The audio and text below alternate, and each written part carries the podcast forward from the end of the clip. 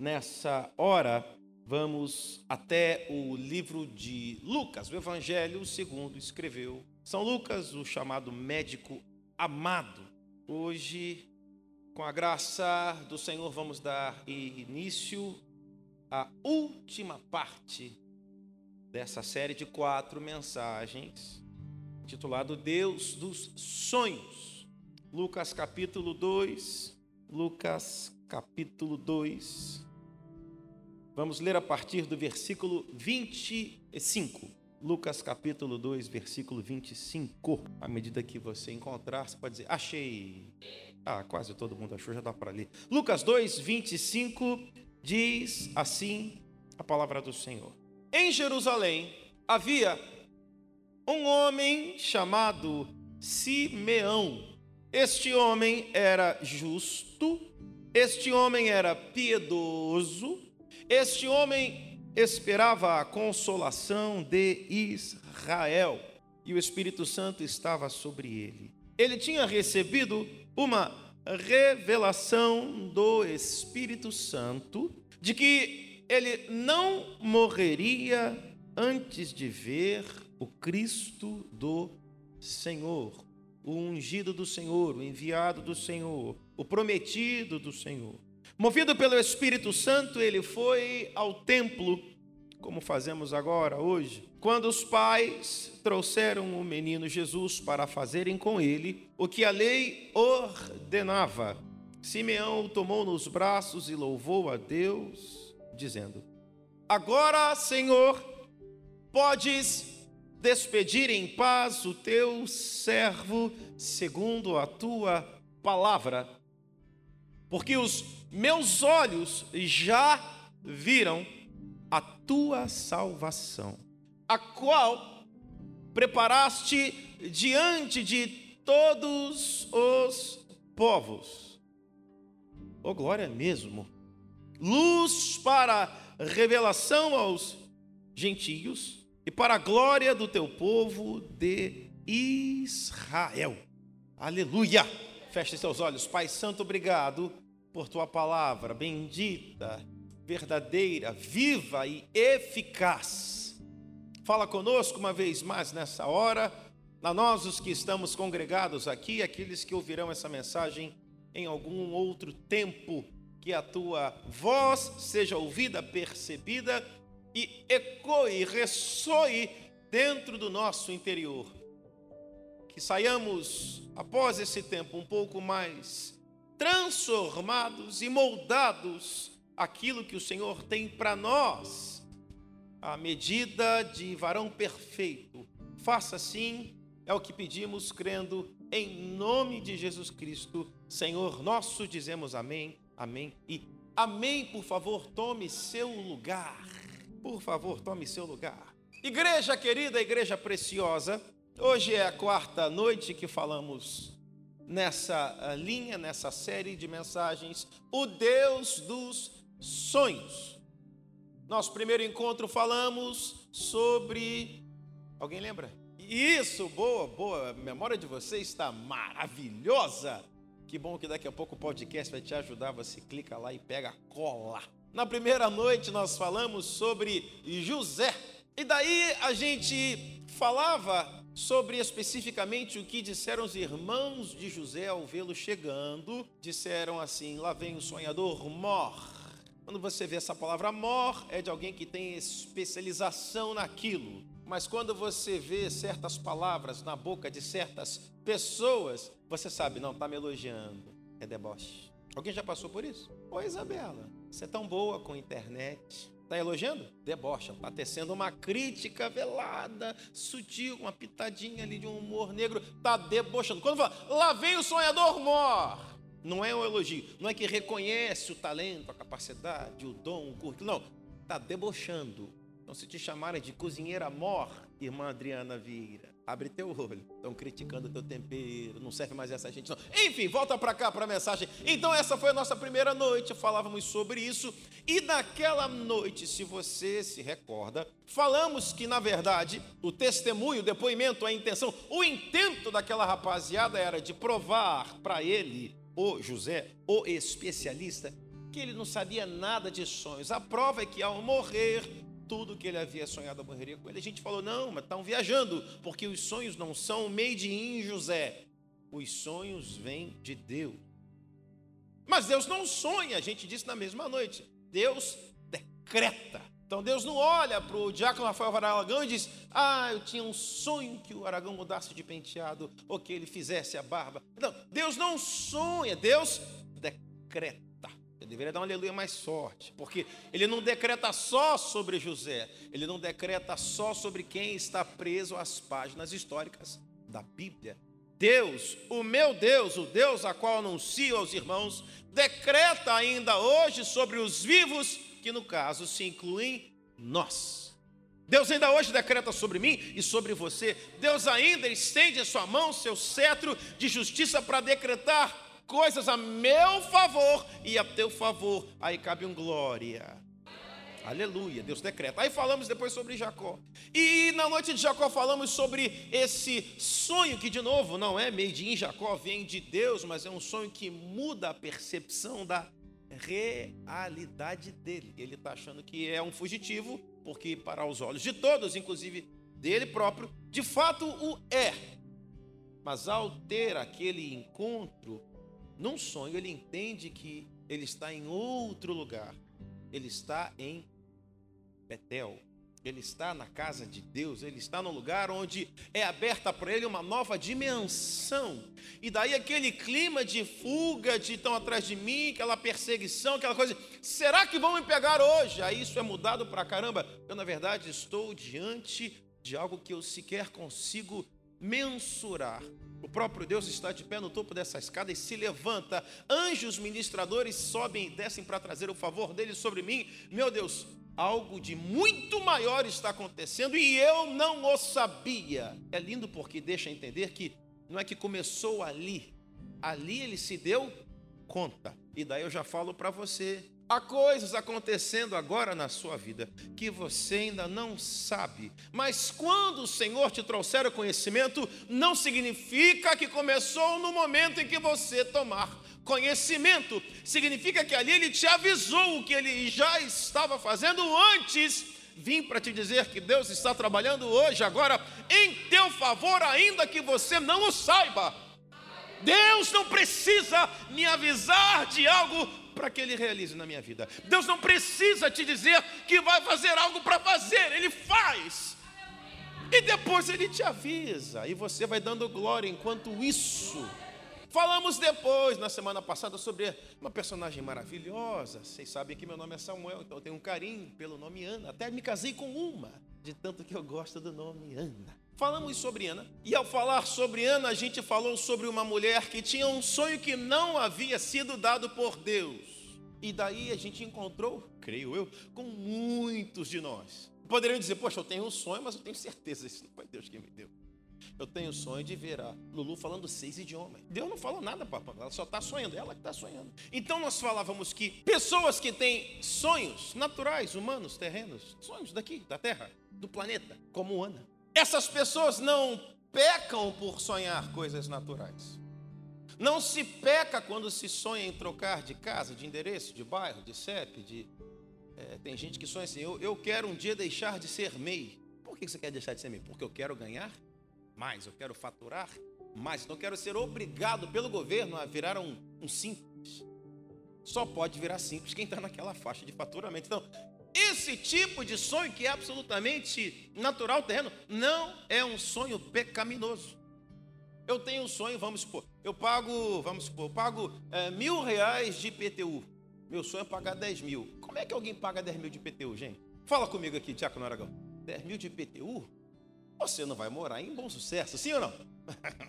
então, quando você fala assim, se Deus quiser, um dia eu vou ter um talão de PTU de 10 mil reais. Você está falando o quê? Eu quero morar, quero morar no Leblon, quero morar em Ipanema, sei lá onde você está sonhando. Repito, não é pecaminoso ter um sonho desse. A questão do sonho natural, terreno humano, é que ele fica só no ah, se eu pudesse. Aquela gaiatice de internet, né? Nessa época do ano, como é que é a frase? Nessa época do ano, ano passado eu quis estar em tal lugar, tipo Paris, Roma. Aí alguém vai deixando um comentário, mas você foi? Não. É porque é a época do ano que me dá vontade, mas eu nunca fui porque não tenho dinheiro. Né, Priscila? Essas, essas gaiatices. Não há nada de errado. Por outro lado, sonhar sonhos humanos, você sabe, fica só nesse lugar de eu queria, mas não pode. O que a gente falou, Diana? É que quando pessoas sonham sonhos próprios, sonhos humanos, mas elas pegam esse sonho e elas trazem para a presença de Deus, não para que Deus as auxilie apenas, não para que Deus as conduza apenas, não para que Deus seja para elas uma espécie de atalho, mas elas colocam diante de Deus esse sonho de tal forma que o próprio Deus passa a ser o destino delas. Então algo de muito diferente acontece o próprio Deus se encarrega de realizar esse tipo de sonho, porque esse sonho não tem mais seu fim na pessoa em si. Esse sonho agora é exemplo do que refletimos sobre Ana, esse sonho agora aponta para Deus e para o que Deus pode fazer. Como é que o senhor prova isso, pastor? Porque no final da história, quando ela recebe o sonho realizado, concretizado, encarnado, ela entrega o sonho todinho para Deus para uma mulher estéreo ter um filho. É tipo, que garantia ela tem de que aquilo vai acontecer de novo? Garantia que ela tem? Zero. Para essa mulher que teve um único e não tem perspectiva de ter outro, entregar é porque ela entendeu. Esse sonho que nasceu como meu deixou de ser meu porque eu o consagrei a Deus. Isso é maravilhoso demais. Mas eu disse para você na mensagem que enviei hoje no áudio que hoje eu gostaria de fechar essa série de mensagens do Deus dos Sonhos, saindo do Antigo Testamento, entrando no Novo Testamento. E o personagem, curioso porque é, logo quando eu fui inspirado pela série, Simeão apareceu logo no meu coração. Vou falar sobre Simeão, esse personagem que nós lemos hoje no capítulo 2 do Evangelho de Jesus Cristo, segundo São Lucas, no versículo 25 descreve para nós um pouco de que tipo de homem é esse. Volto, por favor, à leitura, se você tem sua Bíblia aberta, me acompanhe novamente. Em Jerusalém havia um homem chamado Simeão. Fale um pouco mais sobre Simeão. Fala um pouco mais, muito bem. Ah, Simeão, Simeão, Simeão, o que, que eu posso falar? Sim, Simeão era um homem justo. É uma boa característica. E curioso que ela vem logo no começo. Você já parou para perceber no rótulo de alimentos por exemplo, bebida. Você pega lá um suco desses em pó. Suco em pó? É, na embalagem de suco. A gente sabe que não é suco. Quando você pega o suco em pó e vira a embalagem, o que que diz lá? Ingredientes. O que que vem primeiro? Aqui dentro tem um morango ralado, diz isso? Primeiro ingrediente, dois pontos. Açúcar. Segundo ingrediente, Aroma de essência, de fragrância, de alguma coisa que lembra que parece um morango, mas que não é um morango. Terceiro ingrediente, conservante. Quarto ingrediente, corante. Quinto ingrediente, vai, vai, vai, vai, vai, vai, vai, vai. E se fosse um, um desses sucos de caixinha, então não está mais em pota líquido, o que, que é? O primeiro ingrediente, primeiro ingrediente, água. Segundo ingrediente, açúcar. Terceiro ingrediente, aroma do raspa, da farela, da fumaça, do que foi um dia, mas nunca mais será de novo, um morango. O que, que ele está falando para você? Em ordem de quanti, quanti, quantidade. Aí algumas embalagens dizem assim, contém 3,14% de suco. Aí o que, que você lê?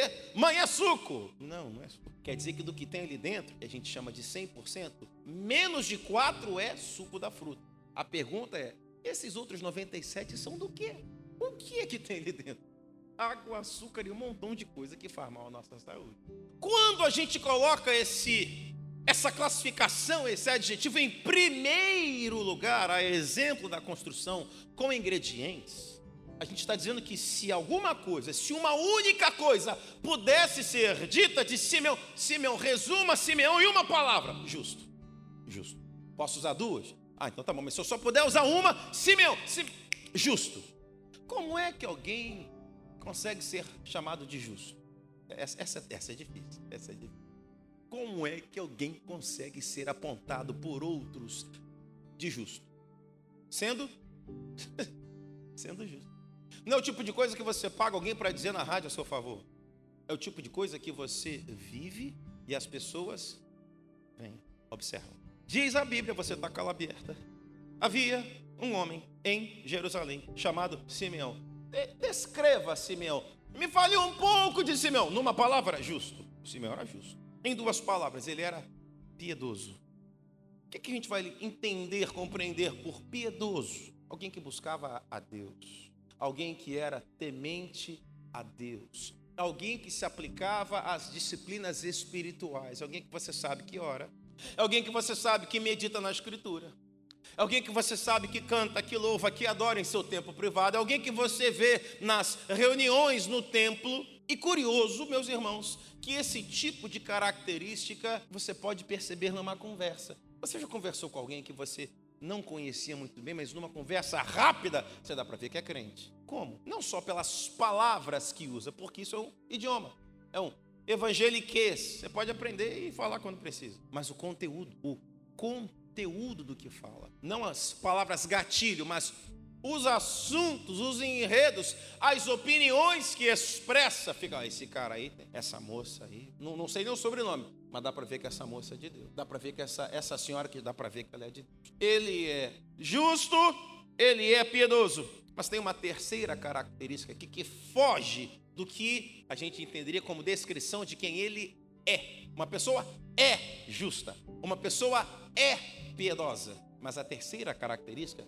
não vai falar de alguma coisa que ele é, vai falar de alguma coisa que ele pratica, vai falar de alguma coisa que ele expressa, vai falar de alguma coisa que ele sente, que ele pensa, que ele rumina, que ele medita, que ele reflete. Terceira característica vai dizer: esse homem justo, esse homem piedoso, ele esperava a consolação de Israel. Eu disse na semana passada, e vou falar mais uma vez agora. Aqui, Simeão, ele espera a consolação de Israel. Eu disse sobre Ana. Diferentemente de José e de Jacó, que você tem a cena de alguém que deita, dorme, fica inconsciente, perde a consciência, entra nessa fase de sono, primeira, segunda, terceira, sono profundo. Diferentemente disso, Ana tinha um sonho do tipo que é sonho acordado, do tipo, você vai trabalhar, você está esperando o seu transporte, a Kombi, a van, o mototáxi, o ônibus, você está ali pensando, você está olhando para o ônibus chegando, mas enquanto você faz a sua atividade do cotidiano, sua cabeça está se ocupando de um único pensamento. Isso é um sonho, de olho aberto, não de olho acordado, de, de olho aberto, não, não, não, não dormindo. No caso de Simeão, o que que o texto de Lucas diz para nós que era algo que subiu ao coração dele como um sonho? Você acabou de ler comigo. O que, que ele vivia por esperar? A consolação de Israel. E é sobre isso que eu quero falar e fechar essa série. Ana tinha um sonho. Só que o sonho que Ana tinha começa pensando nela, nos, na vontade, na expectativa, e depois avança para as necessidades que ela tinha. O sonho que Ana sonha está absolutamente ligado com uma situação que ela vive. Ela é mulher, num tempo em que mulher não tem liberdade que tem hoje, num tempo que você não tem as fontes de renda possíveis que tem hoje. Hoje você pode trabalhar de casa, você cria um, um link de qualquer coisa em qualquer rede social, isso vira dinheiro. Ana não tem essa. A gente falou na semana passada e mencionamos o caso de Noemi e Ruth. Quem estava aqui ontem no culto ouviu, inclusive, uma pregação sobre essa história. O cenário é perigoso.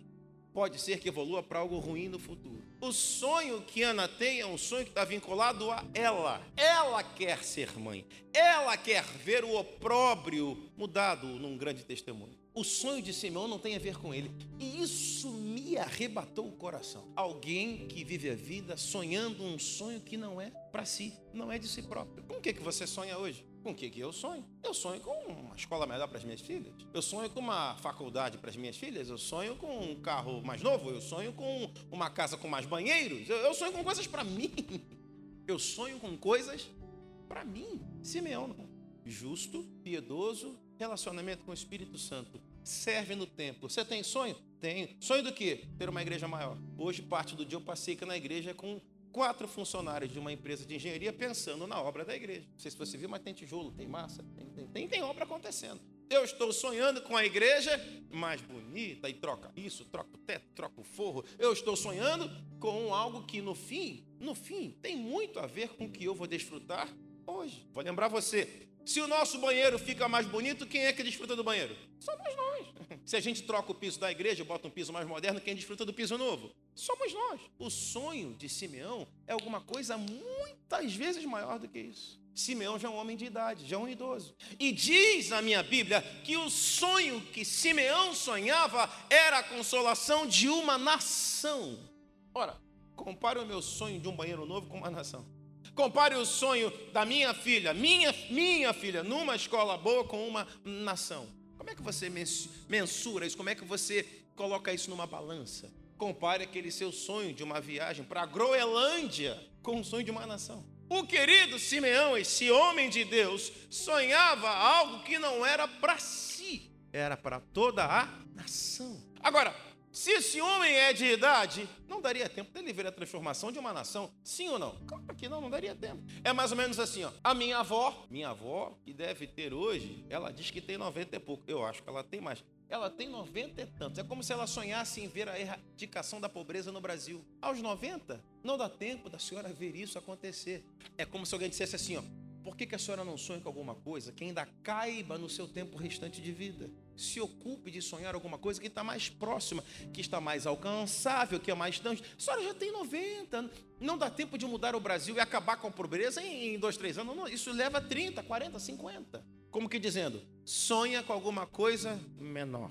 Deus já está falando com alguém aqui. É como se alguém dissesse: sonhe com alguma coisa menor. Sonhe com alguma coisa que caiba no teu bolso. Sonhe com alguma coisa que você não dependa tanto de Deus. Sonhe com alguma coisa que, quem sabe, você até mesmo consiga resolver sozinho. Graças a Deus. Simeão não ouviu nenhuma dessas palavras de nenhum colega mais novo de nenhum vizinho mais jovem. Simeão seguiu vivendo sua vida sonhando com um sonho muito maior do que a sua própria existência. Eu tenho um sonho, não tenho dois. Eu tenho um único sonho de ver a minha nação salva pelo Salvador. Uau, que sonho maravilhoso! Que sonho maravilhoso. Fico pensando, você que, como eu, dia sim, outro também, fica assustado com o que sai de notícia. Quantos de nós sonhamos de ver a transformação do nosso país? Eu não vou perguntar para que você não responda. Mas se eu perguntasse quantos sonham em sair do nosso país, eu acho que muita gente ia levantar a mão. Sonho em sair daqui para um lugar melhor. Sonho de mudar de país e ter uma chance melhor.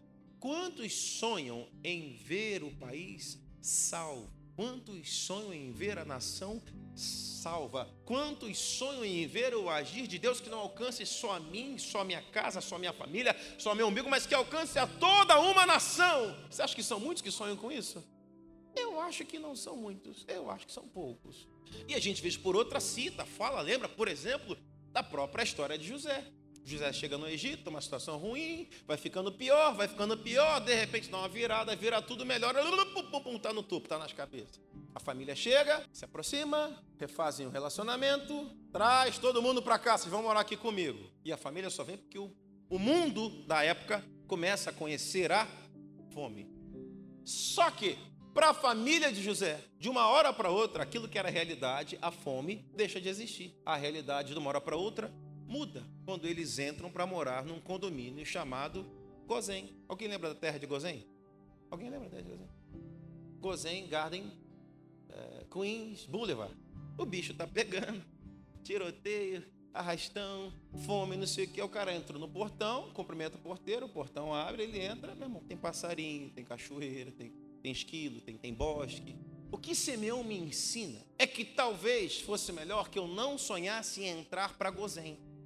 Porque se eu entro para Gozém, Gozém representa que ficou bom para mim. E eu não sei se você já percebeu isso, mas a fé em Jesus Cristo, o chamado Galileu, o Nazareno, ela nunca vai fechar comigo. Se você não se lembra, eu quero lembrar a você, quando foi perguntado, Senhor, ensina-nos a orar, ele vou ensinar. Módulo 1, abre aí. Pai, Pai, a fé em Jesus Cristo, ela não fecha comigo. A fé em Jesus Cristo, ela sempre está aberta para acolher a mais pessoas. É sempre a fé que quer incluir alguém além de mim. Por isso ela fala: quando você orar, ore Pai Nosso. Por quê? Porque você não tem que estar sozinho, tem que estar alguém com você. Tem que ter gente do seu lado. Ele quer uma família com muitos filhos. E ao olhar para Simeão, tudo isso vem ao meu coração de uma maneira muito especial. Simeão passa a vida sonhando com um sonho que não é dele. Que tapa na nossa cara com luva. Estou sonhando por alguma coisa muito maior. Um emprego melhor? Não, estou sonhando com alguma coisa maior. Uma vaga? Não, não, não, estou sonhando com alguma coisa maior. Meu Deus, o que, que pode ser? Eu estou sonhando com a salvação de toda a minha nação. Isso é uau! Profundo demais. Eu estava só querendo mudar de bairro. Eu estava só querendo comprar num outro mercado. Eu estava querendo só mudar de prateleira. Eu estava querendo só mudar de marca de tal e tal produto. E Simão falou: não, eu ocupo meu coração com coisas mais elevadas. Eu ocupo meu coração com o sonho de ver a minha nação salva.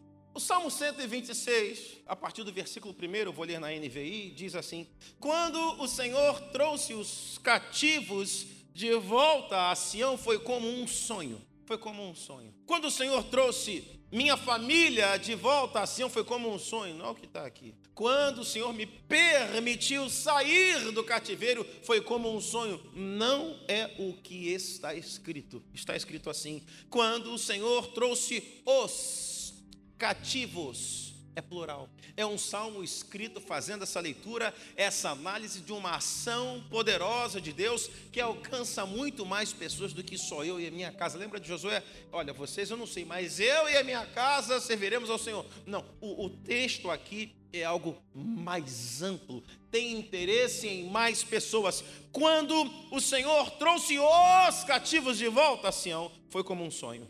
Foi maravilhoso ver toda aquela gente sendo liberta.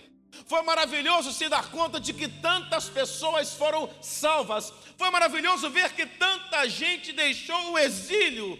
Então diz: então a nossa boca não trouxe alegria só para um, não trouxe alegria só para dois ou três. Então a nossa boca encheu-se de riso. A nossa língua, a língua de todo mundo que estava ali presente, a nossa língua de cânticos de alegria.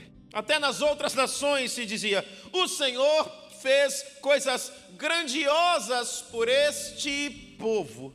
Sim, coisas grandiosas fez o Senhor por nós e por isso estamos alegres. Percebe que é tudo no plural. Não há nada de errado em sonhar coisas para si. Você sonha, eu também. Mas eu queria, eu precisava fechar essa série falando de algo que vai além do eu. E perceba, nós estamos na geração de produtos AI, e quando a gente fala de i, fala de individual. É o iPod, iPad, iWatch. Esse i está falando de eu, meu, meu, meu. O mundo nos empurra para o lugar do meu. Ela, é, como é que é? Farinha pouca, que está na Bíblia, naquele versículo. Farinha pouca, meu, meu, meu, meu perão. É numa versão deve estar assim, meu perão primeiro. E ao fechar essa série com Simeão, é como se o Espírito Santo me desse um alô, alô, alô, alô, alô, alô. Tem alguma coisa maior do que só você e a sua vontade? Tem alguma coisa que é maior do que só você e os seus sonhos? Tem alguma coisa que é maior do que só você e os seus desejos? Aqueles que são lícitos, aqueles que são malucos, birutas. Tem um sonho que alcança mais pessoas. Tem um sonho que é coletivo. Tem um sonho que você se alegra por ver o outro conquistando. E é desse sonho que eu queria fechar a série. Falar de Simeão é: eu me alegro com alguma coisa que os outros vão desfrutar. Eu me alegro com uma salvação que não vai ficar restrita, circunscrita à minha casinha, meu condomínio. Não, vai ser maior, mais amplo, vai alcançar a mais pessoas. A fé num Deus que age em favor não apenas de mim individualmente, mas da minha casa, enquanto nação, enquanto terra coisas grandiosas fez o Senhor por este povo. Deus ainda tem coisas grandes para fazer a povos. E eu pergunto quantos de nós vão estar disponíveis para começar a sonhar o favor de Deus sobre povos, sobre povos, sobre povos, sobre nações. Me pergunto, naquele tempo, será que a gente pode entender que Simeão não foi o único a ter as informações sobre as profecias. Será que a gente pode dizer isso? Eu diria, claro que sim. Certamente Simeão foi contemporâneo de muita gente que também conhecia acerca das profecias do Salvador. A pergunta é: quantos naquele tempo, sabedores das profecias acerca do Salvador, sonhavam com esse dia? Quantos mais naquele tempo fizeram do cumprimento dessas precisas profecias seu sonho pessoal? Diz o texto no versículo 29. Lucas 2, 29, se você ainda tem sua Bíblia aberta, fala assim para nós: Agora, Senhor, podes despedir em paz o teu servo, segundo a tua. O que, que Simeão está dizendo nessa oração, nesse cântico? Simeão está dizendo que ele, naquele momento, se via alguém disposto a morrer. Por quê? Porque ele já havia visto, ele já havia testemunhado o bem que viria. A pergunta é: mas afinal, o que exatamente Simeão viu naquele dia? Carolina, aluno, o que, que Simeão viu naquele dia para ele orar isso? O que, que ele viu naquele dia? Hã? Ele viu um bebê, ele viu um bebê. Como a gente apresentou aqui um dia desse, o Bernardo, ele viu um bebê. Vou lembrar a você, Simeão ali era uma pessoa de idade. Nós apresentamos o Bernardo semana passada. Vamos supor que o Bernardo descubra um caminho para que a humanidade possa habitar em Júpiter. Quando vai ser isso? Semana que vem? A gente apresentou o bebê Bernardo semana passada. Quando ele vai descobrir isso para Júpiter? Ano que vem? Está muito longe. Se é que ele vai conseguir descobrir, isso está muito longe. Ainda assim, Simeão faz uma oração. Podes despedir o teu servo em paz, que é o mesmo que dizer: Eu estou disposto e pronto a morrer. Pelo quê? Porque eu já vi. Mas o que é que você viu, Simeão? Você viu um bebê. Quanto tempo leva para um bebê deixar de ser bebê e começar a se perceber no mundo? É há quatro anos, três anos. Está algo ainda muito distante. A questão é que ao ver aquele bebê, algo no coração de Simeão de uma maneira muito poderosa se moveu e agiu. De sorte que ele viu um bebê, sim, mas ao ver aquele bebê, Simeão sabia que se tratava de muito mais do que um bebê. Simeão sabia que aquilo era semelhante a uma semente, era semelhante a uma, num termo bíblico, uma pequena nuvem do tamanho da mão de um homem. Você olha, é pequenininha, não é? É. Mas a palavra de Deus vem para te dizer que essa nuvem pequena, do tamanho da mão de homem, é a certeza de que uma grande e poderosa chuva vai chegar. Isso é belíssimo, porque você não sente ainda o cheiro da chuva, você não ouve ainda o barulho da chuva, você não sente a chuva molhando o seu corpo, mas ao ver aquele pequeno sinal, sabendo de quem aquele sinal vem, você e eu podemos nos agarrar a essa convicção vindo de quem vem é sinal de que não falhará, não falhará. A grande chuva virá, no caso de Simeão, a grande salvação que eu almejo vai chegar, não há dúvidas. Esse bebezinho é enviado do próprio Deus. Mas é só um bebê, assim, mas não é qualquer bebê. Porque quem enviou esse bebê foi o Criador. Ao ver esse bebê, eu já posso morrer, eu não preciso ver os 33 anos de vida, porque eu já sei no que, que vai dar. Isso é absolutamente glorioso. Louvado seja o nome do Senhor. Simeão viu, na verdade, o agir de Deus em seu tempo presente, no final de seus dias, e ao ver o agir de Deus em seu tempo presente, Simeão creu. Simeão creu. Espírito Santo convida ainda hoje homens e mulheres que consigam ver pequenos sinais a crer nesses pequenos sinais. Mas é muito pequeno, pastor. Eu sei que é pequeno. É tipo um bebê, não anda sozinho, não consegue parar em pé. Um bebê, quando é bebezinho, não consegue rolar na cama. E daí você que a mãe fica preocupada: será que ele, ele arrotou, não arrotou?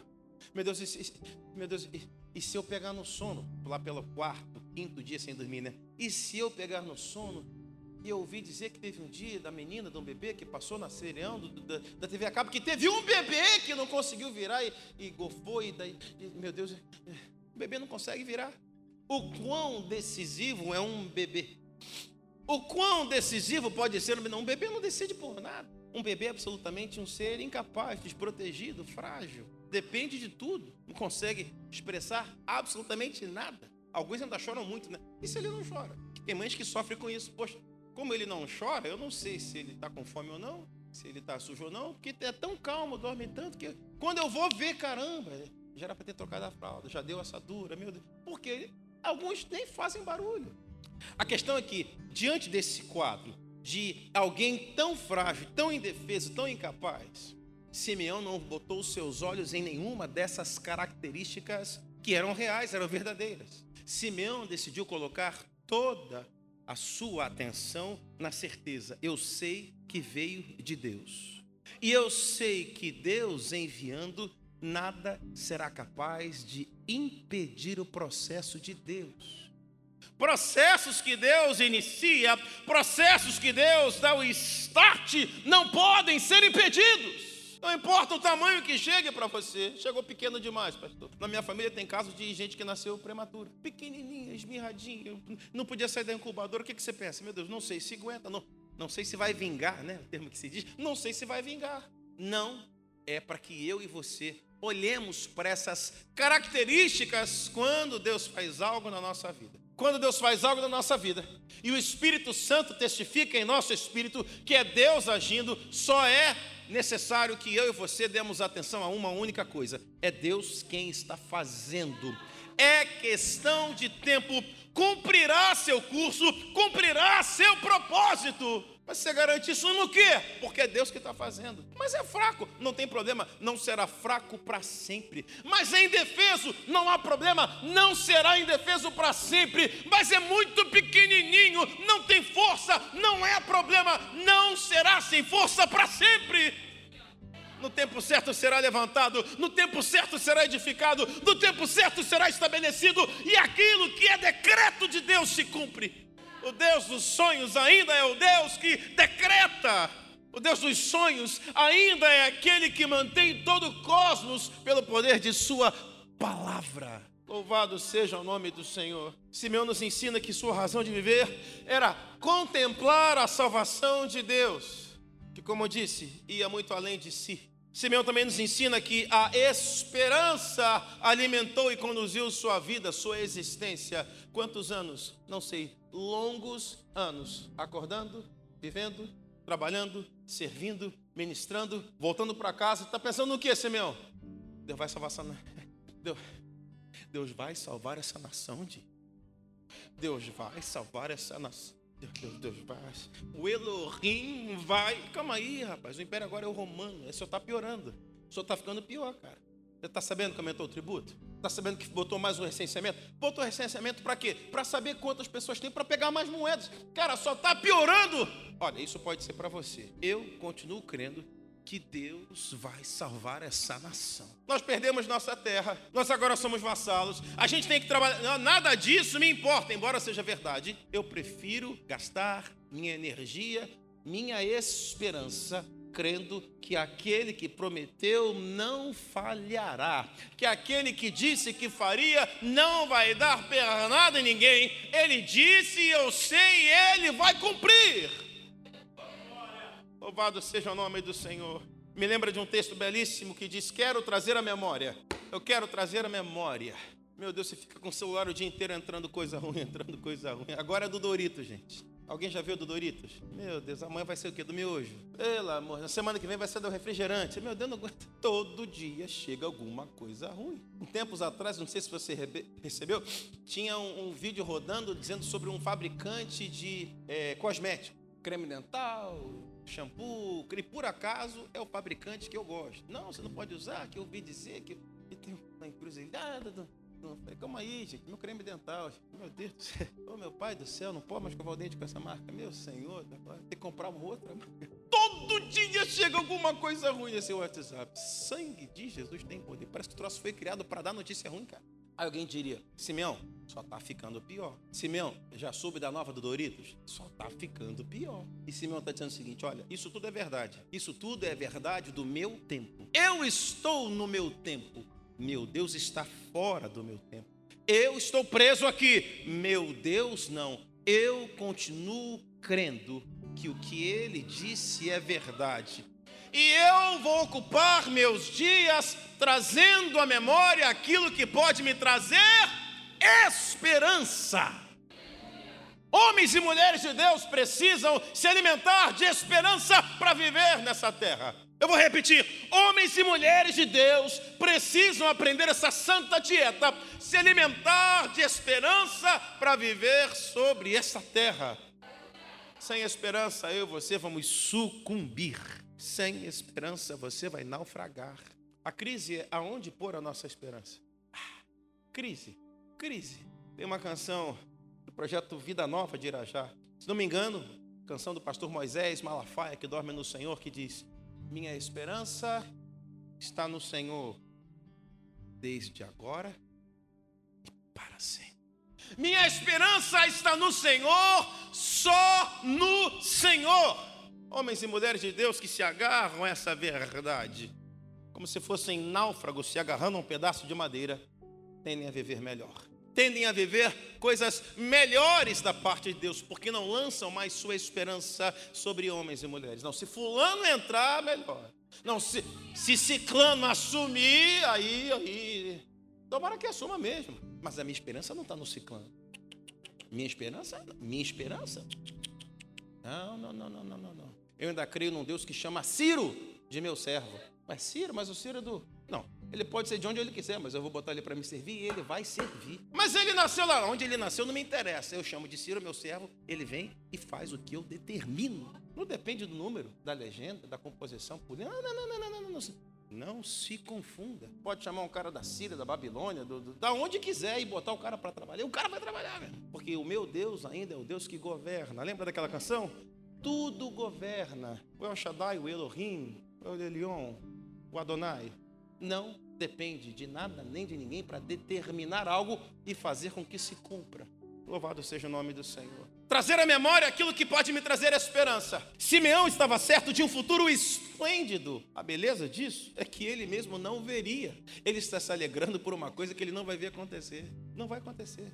Não vai acontecer no tempo dele. E a pergunta é: cara, você está feliz porque você não vai ver isso acontecer? Ah, mais um pouquinho você morre. Você não tem saúde de chegar até esse cumprimento da promessa. E Simeão está dizendo: mas eu me alegro de saber que a promessa vai cumprir. Eu não vou ver, mas o meu povo vai ver minha nação vai ver, algum descendente meu verá, e eu me alegro nisso. Era uma promessa para uma nação, mas de alguma maneira Simeão consegue ter a capacidade de transformar esse sonho, expectativa de uma nação, como se fosse algo pessoal. Nessa época agora que a gente passou atravessando o longo processo de reforma, né, chamaram de reforma da Previdência, você viu gente muito feliz, e você viu gente muito, um grupo muito maior, inclusive, de gente muito triste. Porque para algumas categorias ficou melhor. Então, para esse cara, ele está feliz da vida. Ou era bom, ficou melhor.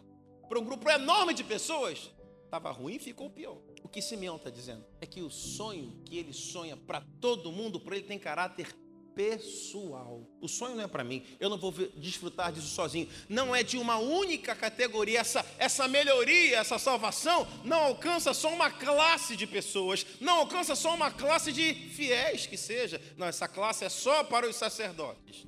A salvação é só para os que vêm de Arão, é só para os levitas. Não, a salvação era para toda a nação. Ele está feliz como se fosse um prêmio só para ele. Isso é belíssimo. Simeão viu a promessa. Simeão tomou a promessa nos braços e Simeão se despediu da vida, morrendo, olhando para o futuro. Não estarei aqui, mas sei que esse futuro está garantido em Deus. Meu futuro está garantido em Deus, meu irmão. Minha intenção nessas noites é que você saia daqui crendo que o seu futuro está garantido em Deus. Diz a minha Bíblia: se esperamos por Jesus Cristo, somente nessa vida somos os mais miseráveis de todos os homens. A Bíblia o tempo todo empurra a mim e a você para crermos além do que a gente vê. A Bíblia o tempo todo nos empurra a ler e crer além do nosso tempo, além da nossa existência. A Bíblia o tempo todo nos empurra para considerar aquilo que muito possivelmente nossos olhos humanos não alcancem, mas a convicção de fé inabalável em nosso coração de que ainda que eu não veja, eu sei que vou, oh meu Deus, eu sei que eu não vou ter a minha fé perdida.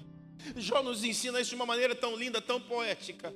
Eu sei que o meu redentor vive. O cara que diz isso está no final da vida. O cara que diz isso está agonizando, crendo que a morte está iminente. Mas ele diz: O meu redentor, no final disso aqui tudo se levanta. Eu posso perecer agora, eu posso morrer agora com essas chagas, mas o meu redentor estará lá para me receber. Simeão morreu olhando para o futuro. E aquilo que fora lido nos rolos das profecias, aquilo que fora ensinado e proclamado no templo e nas sinagogas, Simeão agora pode ver com os próprios olhos. Simeão, um homem piedoso, mas Simeão também era um homem generoso. E aqui eu quero fechar. O relato escrito também por Lucas vai dizer para nós: Agora, Senhor, podes despedir em paz o teu servo, segundo a tua palavra, porque os meus olhos já viram a tua salvação. No versículo 25 vai dizer: Em Jerusalém havia um homem chamado Simeão, esperava a consolação de, esperava a consolação de Simeão, esperava a consolação de quem? Versículo 30, porque os meus olhos já viram a tua salvação. Versículo 31, a qual preparaste diante de, diante de, não é mais só Israel. Eu já estaria satisfeito, Milena, de pensar que ele pensava na fé de seu tempo, nos irmãos da fé de seu tempo, nos religiosos como ele em seu tempo. Para nós hoje, os cristãos, e para nós, inclusive os cristãos, evangelho. Os outros a gente nem considera. Eu já estaria feliz se fosse isso. Mas no versículo 31, isso é atualizado, isso é ampliado, porque diz Lucas que a oração de Simeão foi: Os meus olhos já viram a tua salvação, a qual preparaste diante de todos os povos. Nessa oração, nesse cântico de Simeão, Simeão não contempla mais sequer a própria nação de Israel exclusivamente. Tem algum judeu aqui agora me ouvindo? Tem algum judeu agora aqui me ouvindo? Simeão, nesse cântico, está agradecendo pela mim e pela tua salvação. Eu nem existia. O Brasil não existia. E Simeão, Alex, está dizendo: Os meus olhos viram a tua salvação, a qual preparaste diante de todos os povos não mais apenas os judeus, não mais apenas a nação de Israel, todos os povos, ele vai dizer, 32, luz para revelação aos gentios. Meu Deus, ele está dando graças por mim. Hoje aqui em Del Castilho, tanto tempo atrás, ele está olhando para o futuro e dizendo: Eu sei que essa salvação não será exclusiva, circunscrita, não será patrimônio nem propriedade de um único povo. Eu sei que essa salvação da tua parte é tão grande, é tão poderosa a ponto de alcançar todos os povos, e por isso eu te glorifico. Porque de fato, meu Deus é um Salvador poderoso, que não salva só uma tribo, só um grupinho, só um pessoalzinho, Ele salva, Ele é o Salvador do mundo. Luz para a revelação, aos gentios, que somos nós, e para a glória do seu povo Israel. Simeão se alegra. Então, é salvação para mim, diz Simeão. É salvação para os judeus, o meu povo, o povo escolhido, o povo separado. Mas Simeão não se detém, ele avança mais uma vez, ele diz: é salvação também para os gentios para todos os povos, para esses que não ouviram falar, para esses que não têm direito ao pacto, para esses que não participaram da aliança, para esses que não são circuncidados, para esses que não guardam a lei de Moisés. De alguma maneira, eu sei que esse bebê representa a salvação para todos os povos.